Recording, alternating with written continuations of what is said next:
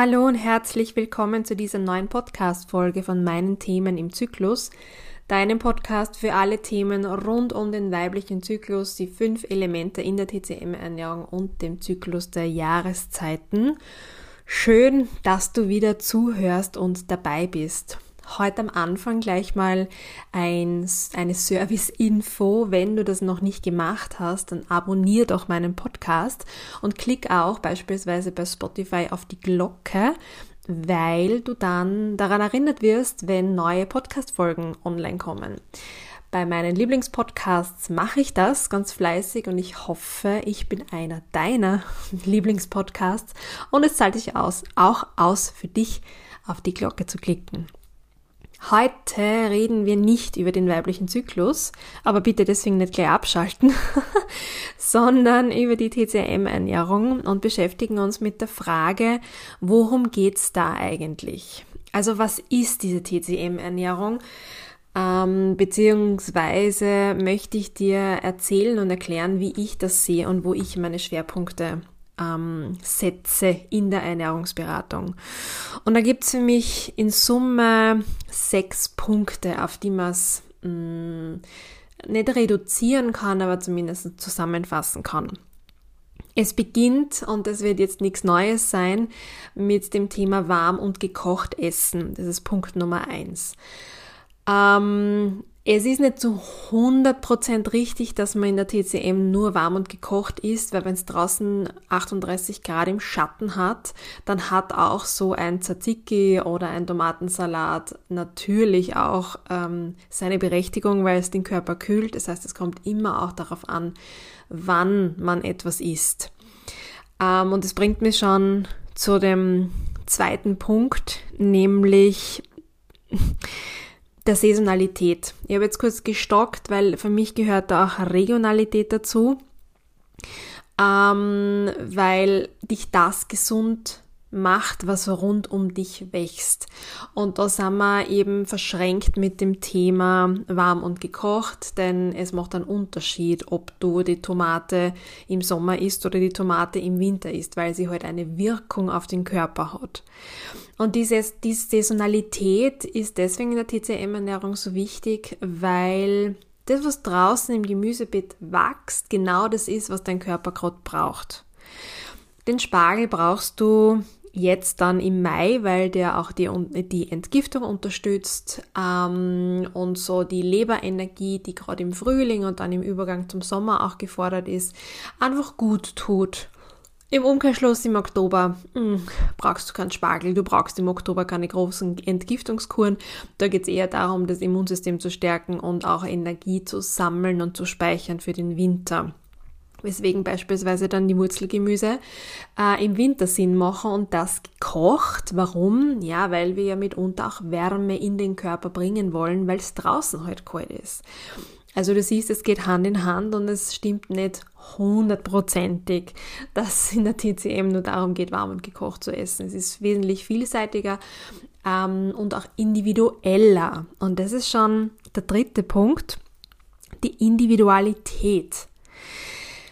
Es gibt kein One-Size-Fits-All in der TCM-Ernährung und das ist etwas, was mir einfach sehr, sehr gut gefällt. Es geht mir in meinen Beratungen ganz stark darum, dass es in deinen Alltag reinpasst. Also, dass ich dir nicht irgendwelche Ernährungsumstellungen aufschwatze, die oder vorschlage, die eh alles andere als realistisch, realistisch sind, weil, sagen wir sie ehrlich, wenn ich sage, du darfst ab morgen weder Milchprodukte noch Zucker noch Weißbrot oder Rohkost essen, ich könnte mir vorstellen, dass du einerseits überfordert bist, weil das halt wahrscheinlich ähm, sehr viele Gewohnheiten betrifft, die man hat, was die, unsere, was unser Essen angeht. Und dass die durch die Überforderung dann irgendwann einfach nicht mehr zart. Also, wenn du mir das alles sagen würdest, dann würde ich es genauso wenig machen, weil es einfach zu viel fürs ganze System ist im Alltag. Du nimmst dir ja nicht sechs Wochen Urlaub, um eine Ernährungsumstellung zu machen. Wäre cool, weil dann würde sich auch der Lebensstil ändern, aber das ist halt nicht realistisch und so ehrlich muss man sein. Das heißt, für mich ganz wichtig ist, ähm, anhand dieser Individualität dann auch ähm, zu schauen, welche Tipps passen denn? Also welche, ich werde jetzt einer Mama keine Schlaftipps oder Tipps für die Schlafhygiene geben, weil, naja, wird wahrscheinlich ein bisschen schwierig werden mit den Kids, die um zwei in der Nacht ins Bett kommen und du dann nicht mehr schlafen kannst. Ähm, genauso kriegt natürlich ein Veganer, eine Veganerin ähm, andere Ernährungstipps wie jetzt jemand, der Fleisch isst oder jemand, es gibt eine Frau, die Vollzeit berufstätig ist und 60 Stunden in der Woche hackelt, da müssen wir woanders ansetzen. Da geht es beispielsweise dann darum, dass man schaut, ähm, wie finde ich aus den Alternativen oder Optionen, die ich habe, mittags zu essen, das Richtige für mich. Und so handeln wir uns dann entlang und landen dabei auch immer wieder bei dem nächsten Thema und zwar der Regelmäßigkeit. Dein Körper braucht regelmäßig Nahrungszufuhr, damit er Energie produzieren kann. Wenn du eine Zeit lang nichts isst, dann stöhnen sie so manche Funktionen im Körper ein. Und ja, das ist nicht so besonders gesund und nicht so besonders schlau. Ähm, zum Fasten, glaube ich, habe ich schon mal Podcast-Folge gemacht, wie ich das sehe. Äh, du, dein Körper, deine Zellen, die arbeiten halt ständig. Es wird ständig entgiftet, es wird ständig ein Muskel bewegt. Ähm, du denkst quasi die ganze Zeit und das alles verbraucht Energie. Und wie bei einem Lagerfeuer musst du halt nachlegen, wenn du willst, dass es nicht ausgeht der Ofen geht angekatzt und das ist mit dem Körper genau das Gleiche. Und da ist das Schöne an der Nahrung, dass du es mehrmals am Tag selber in der Hand hast, deinen Körper zu füttern. Und um dieses mehrmals täglich geht's. Und da zu lernen, auch mit dem Hunger zu gehen und sie dann jetzt nicht zu denken, ich habe das letzte Mal um eins gegessen, um fünf knurrt der Magen, aber eigentlich habe ich erst geplant, um sieben zu essen. Ja, pff, der, der Körper zeigt dir aber jetzt, dass er Energie braucht und jetzt, dass er Hunger hat. Das heißt, man muss da darauf reagieren. Und die Regelmäßigkeit in einem stressigen Alltag, Familienalltag, Joballtag zu bekommen, ist schon eine Herausforderung ähm, und mitunter eine, die man sich separat und einmal ganz getrennt anschauen muss, ähm, noch bevor man überhaupt nachdenkt, was man isst, dass man da an der Ernährungsgewohnheit, der Regelmäßigkeit schon arbeitet. Und erst dann sich auch zu überlegen, wie bringe ich Abwechslung rein. Die Abwechslung ist bei mir nämlich der fünfte Punkt, der auch immer schwierig ist, ähm, oder man wird sich dem erst bewusst, wenn man stärker, also länger darüber nachdenkt und in den äh, Ernährungsberatungen merke ich das auch. Die Frage nach der Abwechslung wird dann oftmals mit, naja, also ehrlicherweise gibt's immer das Gleiche. Es gibt jeden zweiten Montag das Gleiche und jeden zweiten Freitag kochen wir das und das und am Sonntag gibt's halt alle zwei Wochen Spaghetti ähm, Bolognese für alle miteinander. An dem ist per se mal grundsätzlich nichts Schlechtes, weil es beispielsweise deine Gallenblasenenergie entspannt, wenn du weniger Entscheidungen treffen musst. Also wenn du einfach weißt, es gibt einen Wochenplan, da steht es drauf und der wiederholt sich alle drei Wochen, dann ist es mitunter schon auch eine Entlastung und immer weniger Entscheidungen, die getroffen werden müssen. Dennoch muss man halt aufpassen, dass man da jetzt nicht in eine einseitige Ernährung verfällt. Also je abwechslungsreicher, eat the rainbow, Stichwort, ähm, deine Ernährung ist, desto besser bist du halt dann auch mit Nährstoffen versorgt, weil du deinen Körper immer mit was anderem fütterst. Und da schlagen wir die Brücke wieder zurück zur Saisonalität. Das also wenn du saisonal kochst, wenn du drauf schaust, was gerade in Österreich und Umgebung ähm, reif ist, dann kommst du automatisch in eine Abwechslung, weil halt ganz unterschiedliches Gemüse zur Verfügung steht. Ich rede vor allem jetzt von pflanzlichen Produkten, die eine Saisonalität haben und bedingen, jetzt nicht von Getreide oder von Fleisch. Aber auch da, einfach mal schauen, einmal in der Woche Fisch vielleicht einzubauen, dann natürlich auf die Qualität zu achten, zu schauen, wo kommt der her, ist der inne das einer Zucht und hm, Schwermetallbelastungen und so. Es ist mittlerweile, und das verstehe ich auch aus Sicht meiner Kundinnen, eine, wie sagt man da, eine Odyssee, richtige Lebensmittel für, also Lebensmittel mit guter, hoher Qualität für sich zu finden, weil es gibt gefühlt immer irgendwo ein Aber oder einen Rattenschwanz hinten dran.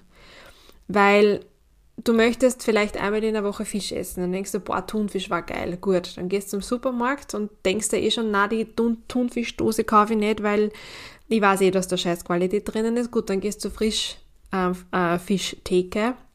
Und wenn du da dann genauer schaust oder auch nachfragst, wirst du feststellen, dass, dass du einen Thunfisch aus Wildfang in einer Supermarkttheke schlicht und ergreifend nicht kriegst. Gleiches auch mit Lachs. Also es ist nicht so einfach umgekehrt bei Gemüse, das du im Supermarkt kaufst, ist auch kaufe ich jetzt, ähm, da liegen zum ähm, Lebensmittel nebeneinander wie Lauch aus Österreich und Jungzwiebel aus Ägypten. Ich hätte jetzt gern vielleicht Jungzwiebel auf meinem Salat drauf oder bei meinem Reis dazu, aber Will ich das dann wirklich? Nein, dann kaufe ich lieber den Lauch aus Österreich. Und daneben liegt dann die Paprika, die Bio-Paprika, die nicht eingepackt ist und die nicht-Bio-Paprika, die in Plastik eingepackt ist. Die Hälfte kostet und man sich dann überlegen muss, okay, zahle ich jetzt das Geld mehr und nimm kein Plastik oder zahle ich weniger und nimm dafür das Plastik in Kauf? Also es gibt überall einen, einen Für und einen Wider. Und der letzte und der sechste Punkt, wenn es um die Frage geht, worum geht's da eigentlich bei der TCM-Ernährung, ist einer, der etwas generalistischer ist, beziehungsweise die Ganzheitlichkeit der TCM und auch meiner Arbeit mit der TCM-Ernährung darstellen soll. Und zwar geht es um Nahrung auf allen Ebenen. Es geht nicht nur darum, was auf deinem Teller landet und was du zu dir nimmst an Lebensmitteln, sondern es geht auch darum, womit du Geist und Seele fütterst. Den Geist kannst du füttern durch diverseste Dinge und Reize und Gedanken, die da so daherkommen. Die Seele kannst du gut nähren durch, ja, nährende Beziehungen zu Menschen, die dir wichtig sind und die dir Kraft geben und Energie. Oder durch ähm, äh, Aktivitäten in der Natur, wo du dich verbunden und geerdet fühlst, ähm, irgendwelche kreativen Tätigkeiten, Zeichnen, Singen, Tanzen, was auch immer, irgendwas, was, wo du das Gefühl hast, es nährt dich von innen. Weil du kannst die noch so gut ernähren, du kannst die teuersten und besten, qualitativ hochwertigsten Lebensmittel da draußen kaufen wenn du den ganzen Tag parallel auf Instagram herumhängst und ständig überflutet bist von sämtlichen Reizen und die dauernd vergleichst mit irgendwem und dann vielleicht auch noch unglücklich bist im Job oder mit deiner Familiensituation strugglest und da einfach ganz, ganz, ganz, ganz, ganz viel belastende Emotionen daherkommen, dann hilft dir leider die körperliche Ernährung sehr, sehr wenig, weil du ein System aus Körper, Geist und Seele bist. Und das eine greift ins andere über. Man kann zwar gewisse Dinge lindern, man kann dafür sorgen, dass der Körper nicht noch mehr unter Stress steht durch falsche Ernährung. Ja, mag sein. Aber manche Symptome lassen sich nur auflösen, indem du dafür sorgst, dass du dich als Mensch auf allen Ebenen mit guter Nahrung versorgst. Ich hoffe, ich habe dir mit der heutigen Podcast-Folge ein bisschen erklären können, wie ich das mit der TCM-Ernährung so sehe. Ich würde mich freuen, wenn du mir eine Bewertung dalässt auf der Podcast-Plattform, wo du gerade hörst, denn damit wird der Podcast ein bisschen bekannter und noch mehr Menschen werden damit zuhören oder können damit zuhören.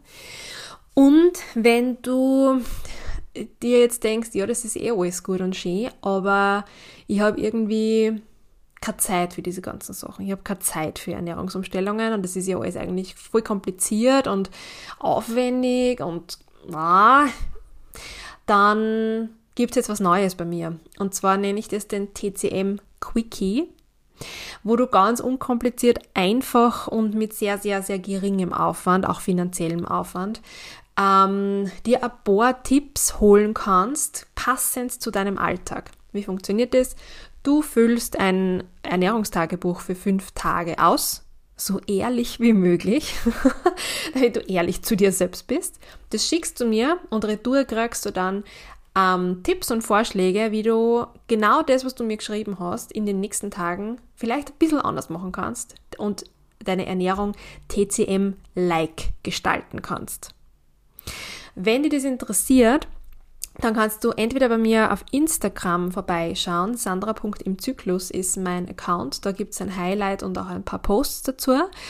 Oder du schreibst mir eine E-Mail an hallo.imzyklus.at und dann schicke ich dir alle Informationen für den TCM Quickie zu und du kannst entscheiden, ob das vielleicht etwas für dich ist. PS, unter uns, das ist natürlich auch ein richtig gutes Muttertagsgeschenk, weil der steht auch demnächst mal an. Also, überlege es dir, wenn du klein anfangen willst und einfach mal reinschnuppern magst in das Thema TCM-Ernährung, ob der TCM-Quickie nicht vielleicht etwas für dich ist. Wie auch immer du dich entscheidest oder ob du nicht vielleicht eh schon bei mir in einem längeren Mentoring bist oder einfach nur Podcast, also einfach nur dankenswerterweise Podcast-Hörerin bist, ich wünsche dir zum Schluss wie immer alles Liebe